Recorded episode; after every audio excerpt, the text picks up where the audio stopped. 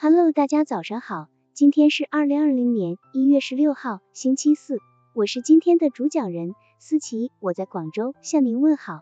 今天我们为大家分享的内容是，幽默是与人交往的最佳见面礼。幽默不仅是一种智慧，更是一种观察人生、体验人生的生活方式。擅长交际的人一般比较注重礼节。会给初次见面的人送上一件可心的见面礼，以增显自己的风度，提升他人对自己的好感。殊不知，最佳的人际交往见面礼是幽默的涵养，这是金钱物质所无法与之比拟的。初次见面就能够将自己的睿智、风趣、轻松的展示给他人，给他人带来一种美好舒畅的心情，才能让他人长久记住你的人格魅力。美国的前总统威尔逊是一位非常幽默、风趣。喜欢自我调侃的人，在他出任新泽西州的州长时，曾经参加了一次某社团举办的午宴。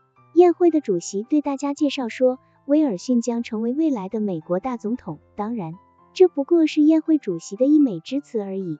这时，威尔逊在称颂之下登上了讲台。简短的开场白之后，他对众人说：“我希望自己不要像从前别人给我讲的故事中的人物一样。”一个叫约翰逊的人和朋友一起去垂钓，期间喝了很多烈性酒，随后就和同伴搭火车回去了。可是他却搭错了南下的火车，同伴们就给南下的火车发去电报，请将一位名叫约翰森的矮个子送往北上的火车。他已经喝醉了。列车长回电说，请将其特征描述的再详细些。